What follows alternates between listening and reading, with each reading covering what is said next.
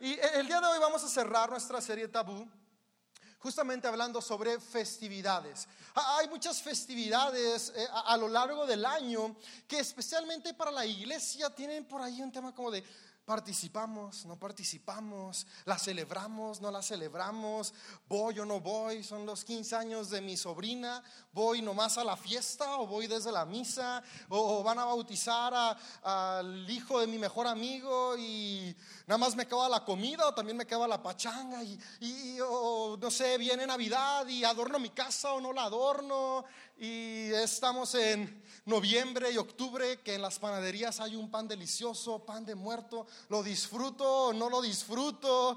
Y, por ahí hay de repente muchas dudas en torno a las festividades que están a nuestro alrededor y, muchas veces vuelven un tema tabú, un tema tabú donde, donde preferimos no hablarlo o ver si lo hablamos nada más es como de pues mejor a todos le decimos no para no equivocarnos.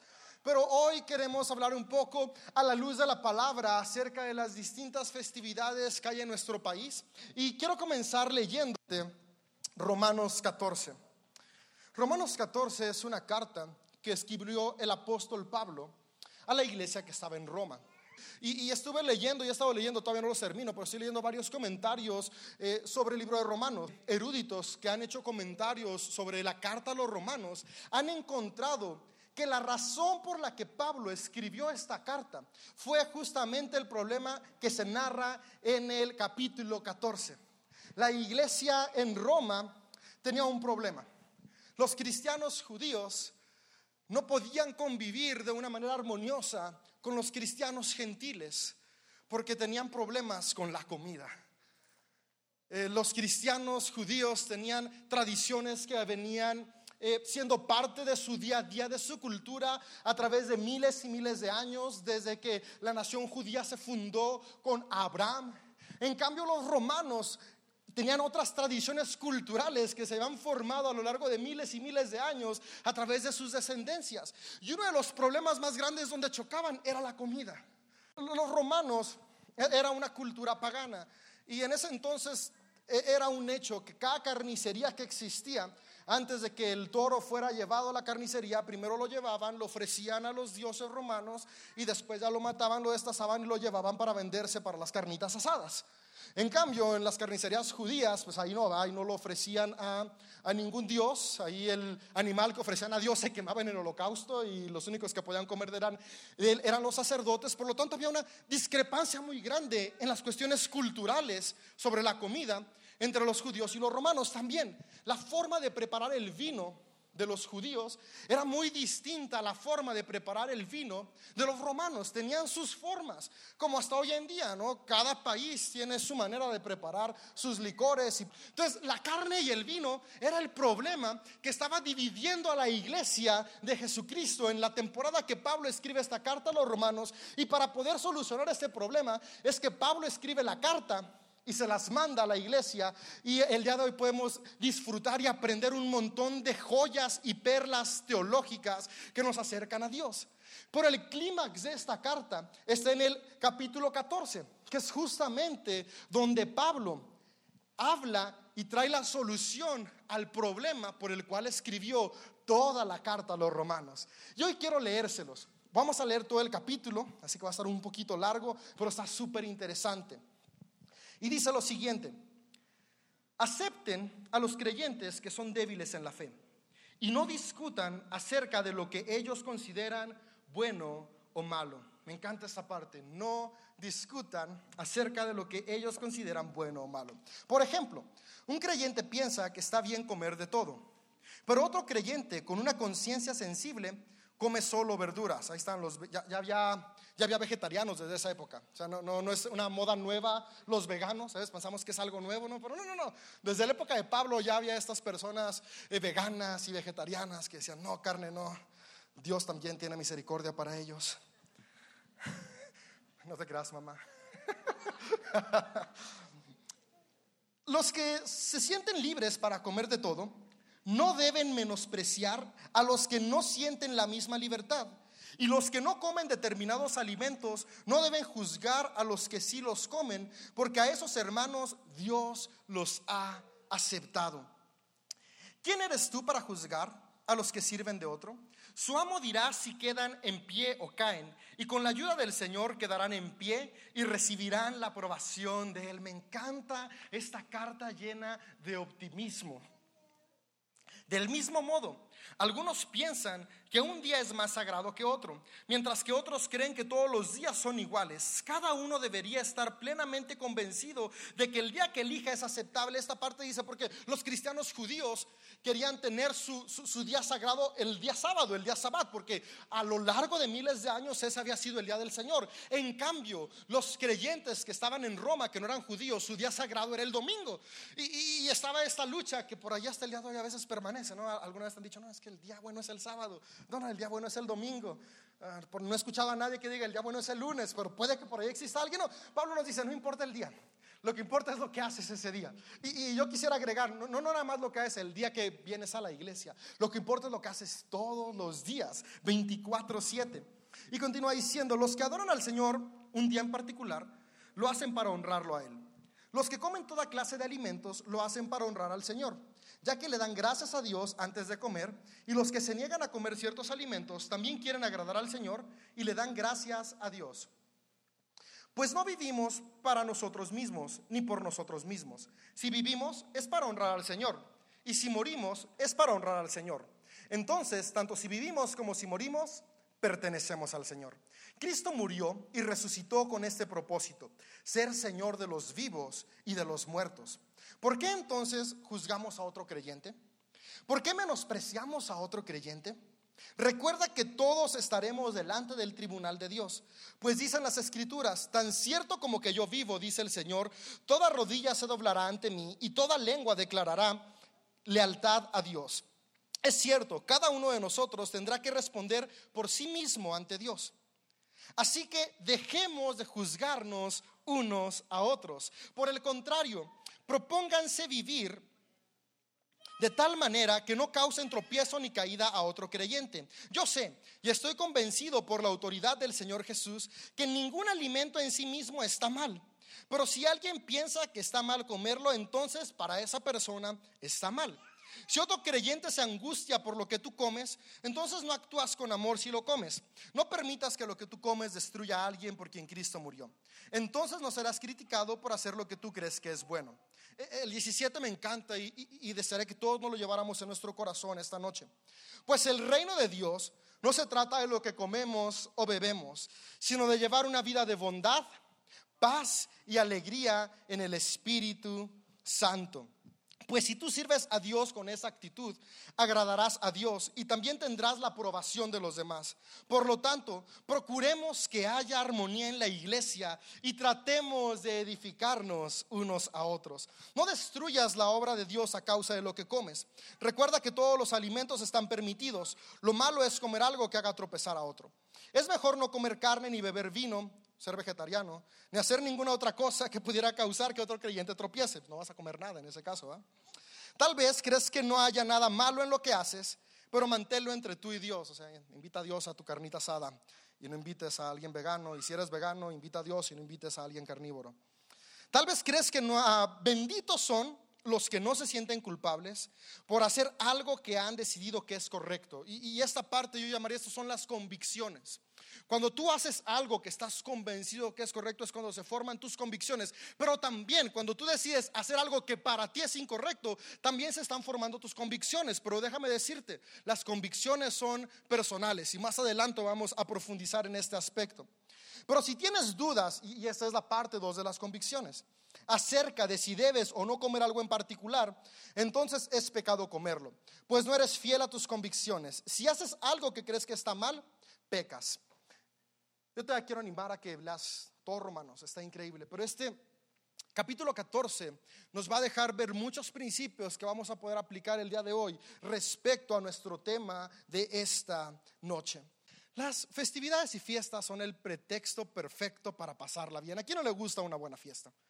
Llega tu cumpleaños y una comida, unos tacos o el fin de semana la carnita asada o el sushi o el pozole o los taquitos dorados o lo que a ti te guste. Ahorita ya están acercándose Navidad y están pensando en los tamales, el champurrado, tal vez el pavo o el jamón o lo que sea que preparen en tu casa de cena ese día. Eh, eh, ¿A quién no le gusta Semana Santa? Es una festividad. ¿Y, qué es lo que más les gusta de Semana Santa? Vacaciones.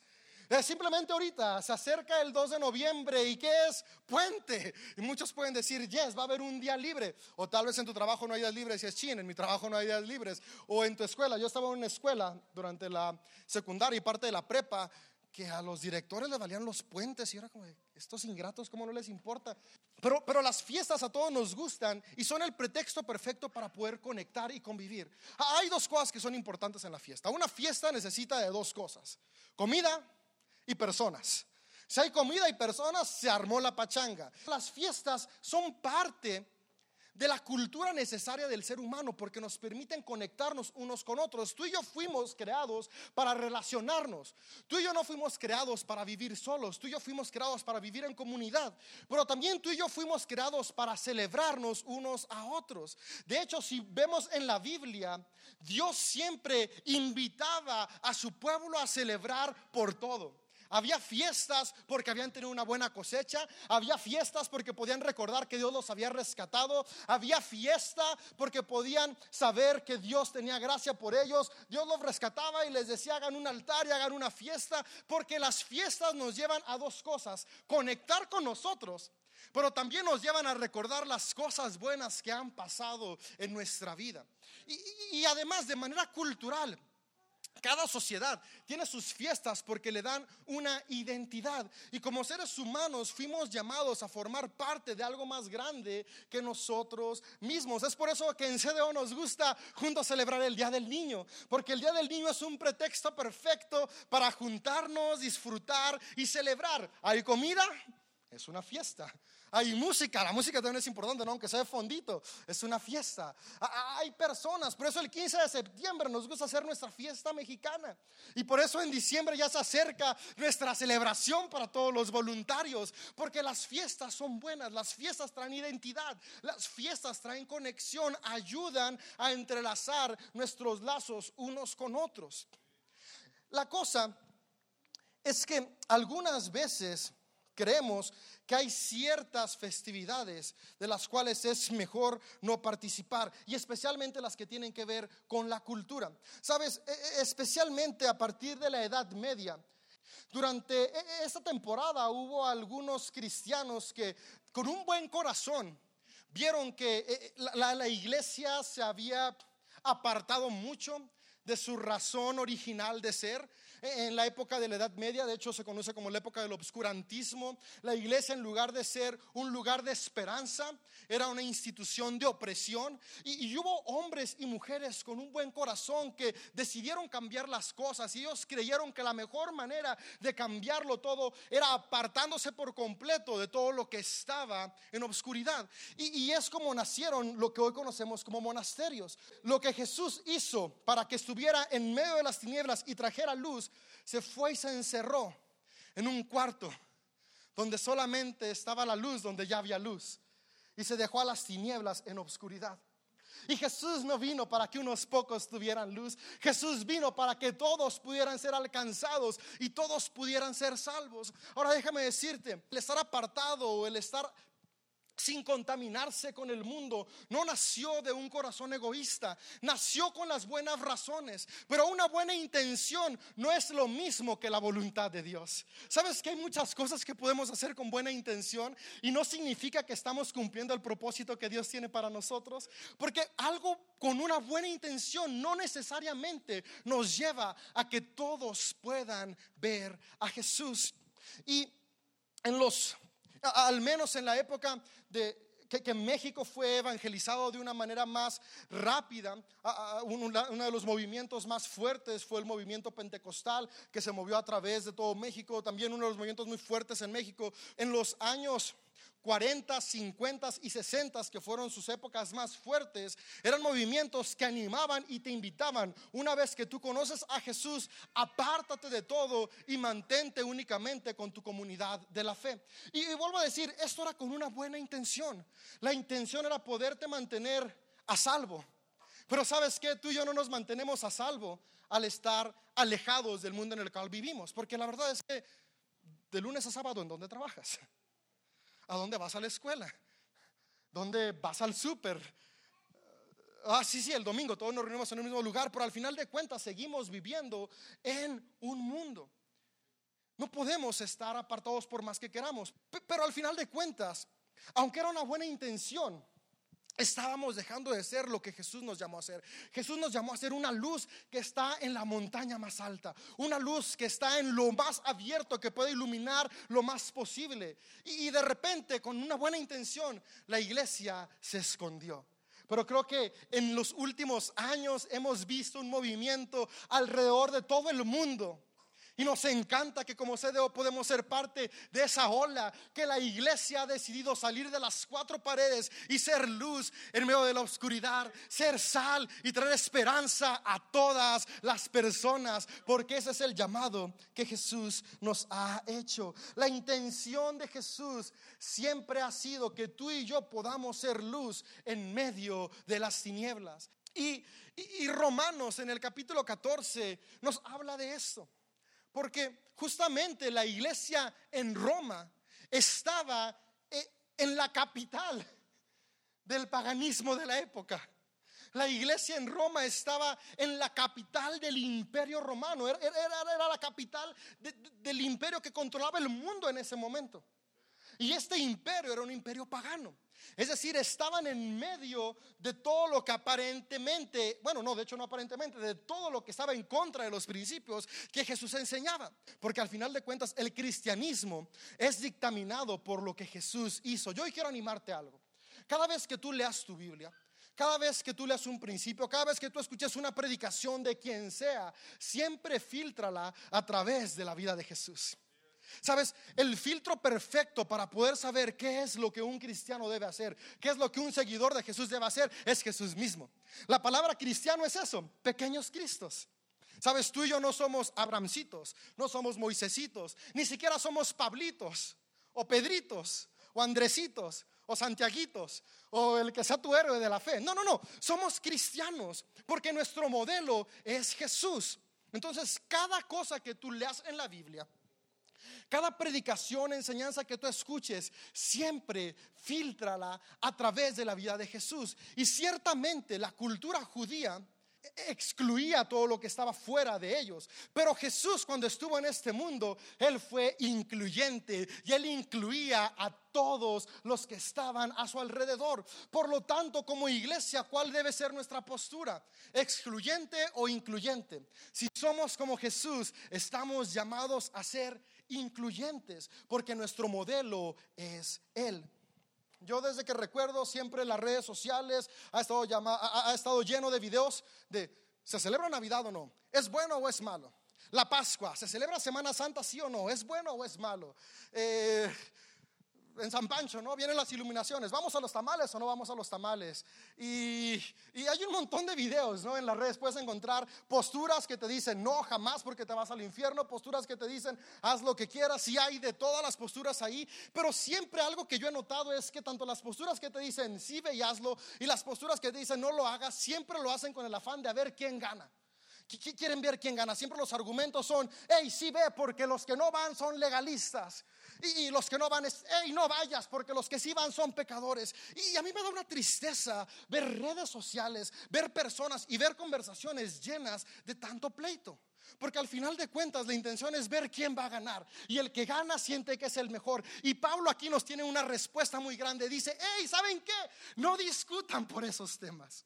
Dice Pablo en el, en el capítulo, digo, en el capítulo 14, en el versículo uno, no discutan acerca de lo que consideran bueno o malo. Sabes, la iglesia Dios no la fundó para que nos la pasáramos discutiendo qué es bueno o qué es malo. La iglesia Jesús la fundó para que fuera luz y esperanza. Sabes, ni siquiera el día de hoy yo estoy acá para convencerte de que lo que quieres es bueno o malo. No, no, no, esa no es mi intención. Mi intención es que el día de hoy tú y yo podamos salir de este lugar inspirados a hacer esperanza, sin importar cuáles sean las convicciones individuales que cada uno mantenemos. Porque la invitación que Pablo nos hizo y la invitación que hoy les hago a ustedes como familia en la fe es no discutamos por las cosas que creemos que son buenas o que son malas. Y me encanta lo que dice. Dice, el, el versículo 4 dice, porque ¿quién eres tú para juzgar al sirviente de otro? Su amo dirá si queda en pie o caen. Y con la ayuda del Señor quedarán en pie y recibirán la aprobación de Él. Es decir, si tú crees que algo es bueno o algo crees que es malo, no te preocupes por lo que el que está a tu lado cree. Al final de cuentas, el que toma la última decisión es el Señor y me encanta cómo cierra. Y si tú crees que es bueno o malo, al final de cuentas recibirás la aprobación de Dios, porque Dios es un Padre bueno. La cosa es como iglesia no tenemos que estar centrados en discutir, tenemos que estar centrados en construir. Sabes, lo que Pablo está invitando a la iglesia a hacer es, sean cristianos maduros. No peleen por lo que yo creo que es bueno, yo creo que es malo. Más bien dice el versículo 17, sino lleven una vida de bondad, paz y alegría en el Espíritu Santo. Nuestra labor como iglesia es juntos edificar el reino de Dios en la tierra. Entonces, ok, entonces, Dave, nos estás diciendo que no vamos a preocuparnos por el origen de las festividades. No vamos a preguntarnos si es bueno o malo. Vamos a, hacer sal y luz, vamos a involucrarnos, vamos a entrar. Pero, pero Dave, ¿qué, pasa si estas festividades tienen un origen pagano? Ah, la mayoría de los videos que, que, hay en Facebook acerca de muchas festividades que ahorita vamos a ver, es en lo que se centran. El origen pagano de esas festividades. ¿Alguna vez tú te lo has preguntado? Hecho, ¿por qué celebro Navidad? ¿Por qué tengo arbolitos? Y por ahí me dijeron que eso era muy pagano. Y, y no, no voy a visitar la tumba de las personas que han fallecido en mi familia porque llevarles flores es algo pagano. Y si voy a la panadería, pues aunque me, me quedo con ganas, me como un elotito, pero no un pan de muerto, porque tiene un origen pagano. Y, y de repente estamos como de, yo no hago eso por el origen que tiene y está bien, tal vez hay, una buena intención. Yo creo que cada persona que toma esa decisión tiene una buena intención, porque la intención es mantenerte puro y apartado, mantenerte santo. Pero mantenernos santos no significa mantenernos apartados del mundo en el cual Dios nos plantó. Mantenernos santos significa llevar una vida de bondad, de alegría, de justicia y de paz en medio del mundo en el cual Dios nos plantó, en medio de la sociedad en la cual Dios nos llamó a ser luz y sal. Y es lo que Pablo estaba tratando de animar a la iglesia en Roma. Animarlos a hacer sal y luz, pero también animarlos a respetar las convicciones que cada persona formula en su corazón. Y mi anhelo el día de hoy es animarte a dos cosas. Número uno, animarte a hacer luz en medio de la oscuridad. Pero número dos, animarte a respetar las convicciones de la persona que está a tu lado. ¿Sabes que para ser una iglesia unida y fuerte, ¿No tenemos que tener las mismas convicciones no esenciales?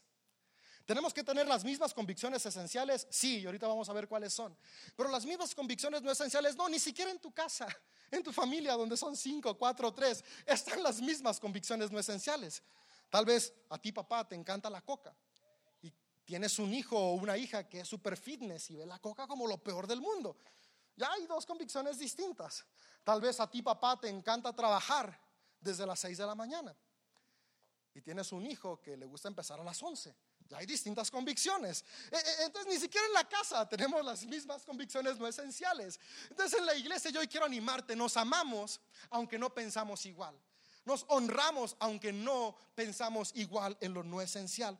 Entonces, ¿qué, qué del trasfondo pagano de ciertas festividades? Déjame decirte, la realidad es que la cultura en la que vivimos, el mundo en el que vivimos, está llenísimo de trasfondos paganos. Hay un montón de cosas que su trasfondo lo tienen en culturas, ideas y celebraciones paganas que tal vez tú y yo ni cuenta nos hemos dado y de cualquier manera las practicamos y las vivimos día a día. Por ejemplo, quiero darte un ejemplo. ¿A, quién le gusta el pozole? ¿Cuántos comen pozole? ¿Saben cuál es el origen del pozole? El origen del pozole es en México. Algo bueno que hicimos los mexicanos, ¿no? Y el origen del pozole nació como el culto al dios Xipe, está raro de pronunciarse, Xipe Toctec. Y el nombre de este dios era Xipe Toctec, nuestro dios el desollador. Ah, tiene un nombre bien espiritual. Creo que no volverás a comer un pozole con, la misma. Ah, estoy comiéndome en honor al dios desollador. Y, déjame decirte, lo, lo, lo obscuro del pozole no es eso. Es que el pozole era servido únicamente para los sacerdotes y reyes, después de ofrecer sacrificios humanos al dios Xipectotec, y la carne que llevaba el pozole era la de las personas que habían sacrificado. Pues puedes leerlo en la historia, ahí está, historia de México, no es algo que me inventé. Llegaron los colonizadores con Cristóbal Colón y trajeron a todos los frailes para cristianizar a México. Mal método de evangelismo, método violento, pero bueno. Y, leí un tema que me dio mucha risa, no, no quiero experimentarlo, pero uno de los frailes que estaba encargado de la evangelización le dieron pozole. Y, cuando lo probó, estaba comiéndoselo y dice que lo disfrutó tanto que fue a la cocina. Y cuando fue a la cocina y vio los restos humanos, vomitó y sintió que estaba condenado a vivir en el infierno. Y, de hecho, eh, este fraile cambió la forma de hacer pozole en su comunidad y dijo, ya no usen más carne humana. A partir de ahora van a usar puerco, porque la carne humana sabe muy parecida a la carne de puerco. No sé qué tan cierto sea, pero ahí está plasmado en la historia. Y es la razón por la que hoy en día el pozole es famoso con carne de puerco. Pero tiene un origen súper pagano.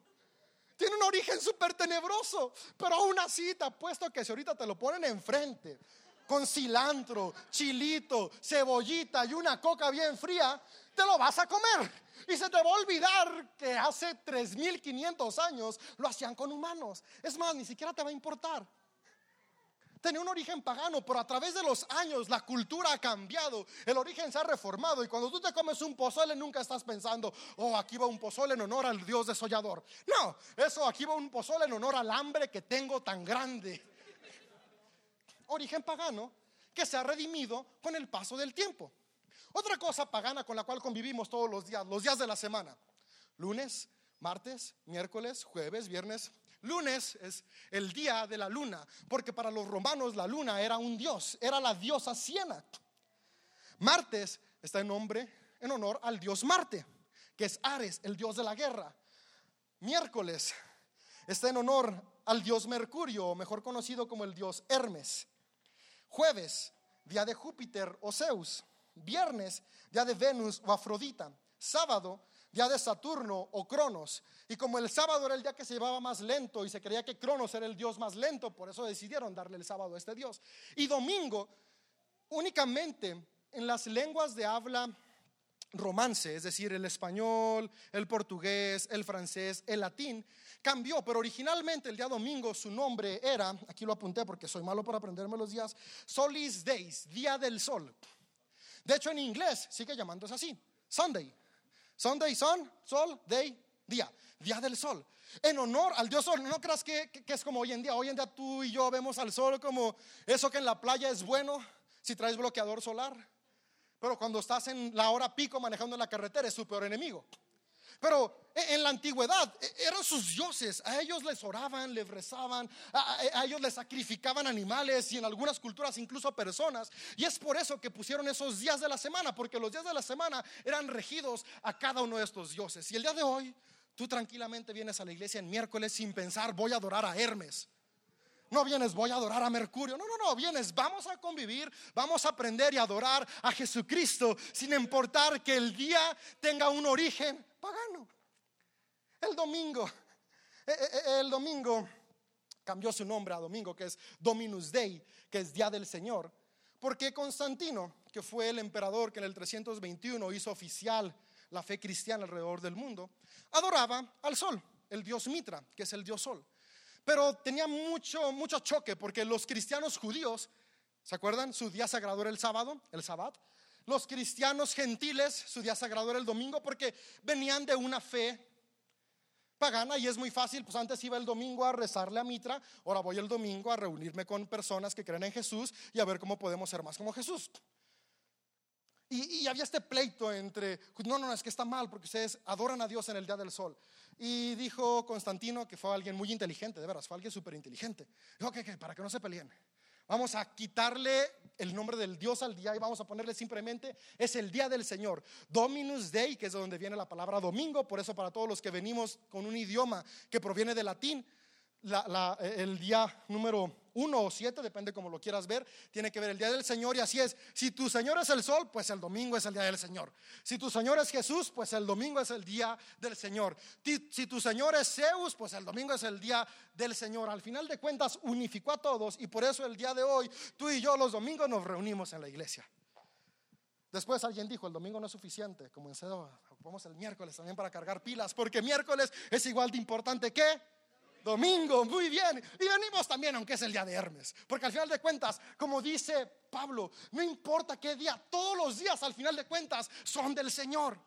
No importa su origen, los meses. Los meses también tienen un origen pagano. Enero. Enero viene en honor al dios Jano, que era el dios de las dos caras. Y por eso es el primer mes del año, porque Jano tiene una cara viendo para allá y otra para acá. O sea, se acabó el año, pero empieza un año nuevo. Y nadie se agüita por enero, ¿no? Todos dicen, ya es vacaciones y aguinaldo. Y bueno, ya te lo gastaste, ese fue en diciembre. Más bien encuesta de enero. Pero nadie se agüita como de, ay, no, hay que cambiarle el nombre. No, no te preocupas por eso. ¿Por qué? Porque al final de cuentas, el día de hoy para ti aunque tenga un origen pagano el día del mes, para ti no tiene esa relevancia. Y tú no ves los meses como de, ay, no, no, no, fue algo pagano. Simplemente para nosotros no tiene ese valor y a lo que tú no le das valor no tiene trascendencia en tu vida. Hay varias fiestas, por ejemplo, diciembre causa mucha controversia porque Jesús no nació en diciembre. Sí, probablemente no nació en diciembre, pero si todo el mundo está enfocado en que Jesús nació ese día, ¿por qué no utilizar algo que toda la cultura ya está viendo para presentar el mensaje de Jesús?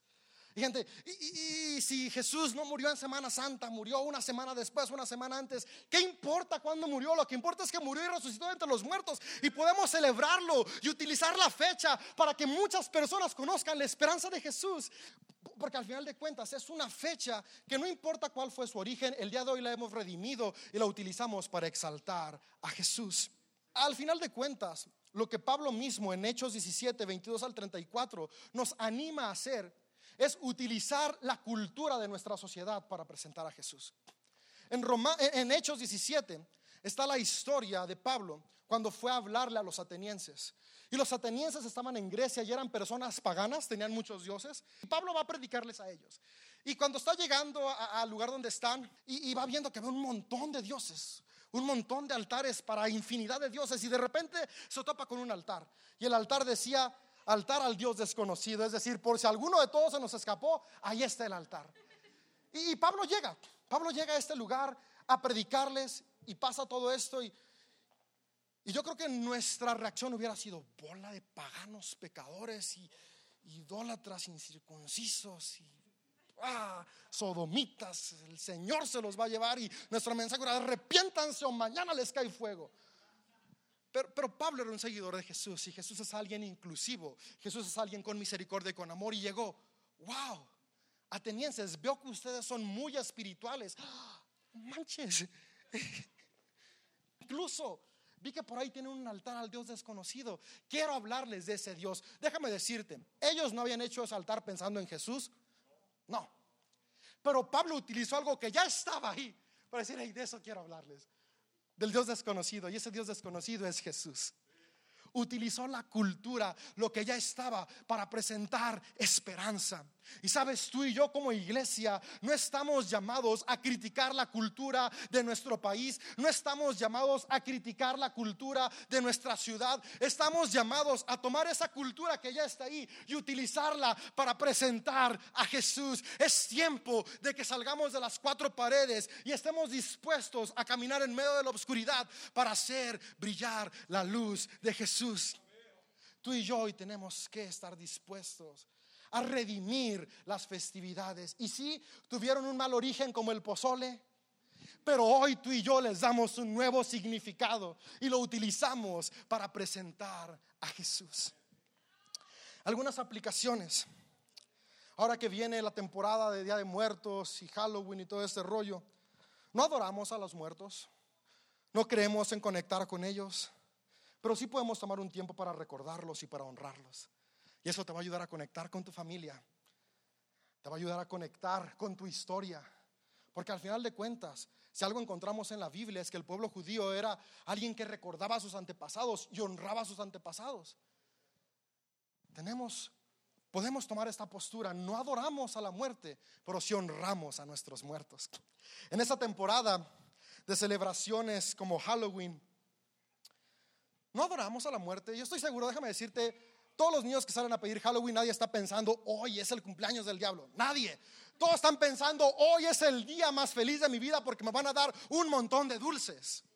Redimamos las fechas. Que sea el día en el que tú puedes ser conocido como la persona más generosa de tu cuadra porque das los mejores dulces. Que los niños en lugar de decir, ay, no, no, no, no vayas a esa casa porque ahí son cristianos y lo que van a hacer es darte un folleto de que te vas a ir al infierno. Que digan, hey, ve a esa casa porque ahí son cristianos y dan los mejores dulces. Utilizamos cada temporada para presentar a Jesús. ¿Sabes? Ningún papá ha visto a su hijo pensando, ay, ojalá yo hice el ritual más. No, no, no, es hoy se va a divertir mi niño y punto. Al menos yo no conozco a nadie así. Ahora, que hay personas así, las hay, así como tal vez hoy hay gente caníbal que le gusta comer carne humana, pero no por eso tú dejas de comerte tu pozole. Vamos a redimir las fechas y hacer luz en medio de la oscuridad. Hoy saliendo de aquí, vete a la dulcería y compra los mejores dulces para que mañana se los des a los niños de tu cuadra. No veneramos a santos de otra fe, pero sí podemos convivir con nuestra familia y amigos, aún en medio de las festividades que ellos hacen para alguna deidad que tienen. Es decir, si mañana te invitan a unos tamales, no digas, hey, no, pecadores, Claro que sí, voy y hago amistad contigo y me tomo un ponche y me como unos tamales porque estamos llamados a hacer luz en medio de la oscuridad. Dice Pablo, si lo ofrecieron a los ídolos, tú no te apures, tú encoméndate a Dios y cómetelo y listo. Se acabó. No nos preocupamos porque al final de cuentas le dijo Dios a Pedro, hey, lo que yo he santificado no lo llames impuro. Ora por los alimentos, ora por los tamales, ora por el ponche y dale para adentro. Aprovechamos que en Navidad y Semana Santa el mundo está perceptivo al nombre de Jesús. Sin importar si son cristianos o no, en la tele ¿qué pasan? Puras películas del nacimiento de Jesús, puras películas de la muerte y resurrección de Jesús. ¿Por qué decir, no, es tan mal, esa fecha no fue? ¿Por qué mejor no decimos, sí, esa película que ves es lo que Jesús hizo y se queda cortita porque Dios te ama aún más de lo que puedes ver en esa pantalla? Vamos a utilizar lo que está en nuestra cultura para presentarles a otros el mensaje de Jesús. Redimamos cada festividad y como iglesia, en lugar de huir de la cultura a nuestro alrededor, vamos a meternos a la cultura a nuestro alrededor. Y déjame decirte, tal vez iba a decir, pero Pablo dijo, si algo de lo que haces hace tropezar a otro cristiano, no lo hagas. Y, y, si voy a los ponches de mi vecina y pasa un cristiano que todavía no sabe qué onda, puedo hacerlo caer. Entonces, ¿qué hago, Dave? ¿Qué hago ahí? Ah, yo te voy a decir que hago yo. Yo me preocupo más por lo que dijo Jesús que lo que dijo Pablo. Porque Pablo estuvo inspirado por Dios y Pablo es mi apóstol favorito. Es tan favorito que aquí tengo el altar al Dios desconocido. Y aquí lo tengo, pues la imagen que se cree que es de él. La estatua de San Pablo que está en San Pedro. Porque es mi apóstol favorito es mi favorito, pero al final de cuentas, aunque es mi apóstol favorito, no es mi modelo a seguir. Mi modelo a seguir es Jesús. Es Jesús. Y, fíjate lo que dice Mateo 11, 19. Me lo proyectan en las pantallas. Perdón que me, que me fui de largo, pero era un tema muy largo. Ahorita se van por un pozole y se les olvida que me tardé. Mateo 11, 19, por favor. Y, y fíjense, dice, Está hablando que, que, la gente decía que Juan el Bautista estaba endemoniado y Jesús les dice, y también dicen, el Hijo del Hombre por su parte festeja y bebe, y ustedes dicen, es un glotón y un borracho y es amigo de cobradores de impuestos y de otros pecadores. La perspectiva que la gente en la época de Jesús tenía de Jesús era que era un glotón y un borracho. Ahora, ¿Jesús era glotón y borracho? No, no estoy diciendo eso. Era la perspectiva que la gente tenía de Jesús. Así como algunas gentes tienen la perspectiva de que en CDO ya se fueron de la senda correcta. No, no, no. Seguimos en la senda correcta, que es Jesús. Eh, el mundo tiene una perspectiva así de Jesús porque Jesús no estaba encerrado en cuatro paredes escondiendo la luz. Jesús estaba en medio de su sociedad, yendo a las fiestas que había, yendo a los eventos que había, para en medio de la oscuridad hacer brillar la luz de Jesús. Jesús no estaba apartado. Cuando la Biblia dice que nos apartemos del mundo, es muy clara. Habla en que nos apartemos en nuestras actitudes del corazón.